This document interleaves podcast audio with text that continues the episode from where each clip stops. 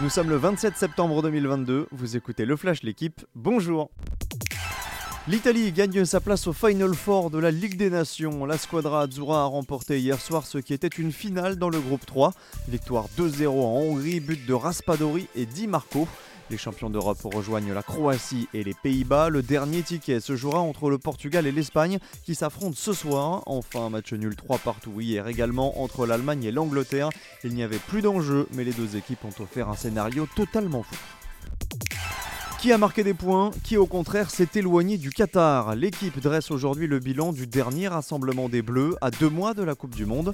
Olivier Giroud fait partie des gagnants. L'attaquant de l'AC Milan pourrait être du voyage à condition d'accepter son rôle de doublure.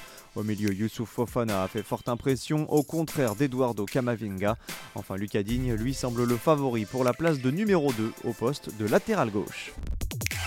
La France disputera les quarts de finale du mondial de basket féminin. Les Bleus ont dominé le Japon hier 67 à 53. Elles décrochent leur qualification avant même le dernier match de poule face à la Serbie, qui sera tout de même important pour déterminer le classement des Françaises dans ce groupe B. Rendez-vous donc ce matin à 9h30 au Parc olympique de Sydney. Lui a enfin pu quitter Sydney et l'Australie. Mathieu Van Der Poel a été autorisé à rentrer en Europe après son improbable imbroglio du week-end dernier. Le néerlandais a été condamné hier à plus de 1000 euros d'amende des suites de son altercation avec deux mineurs à son hôtel la nuit précédant les championnats du monde en ligne.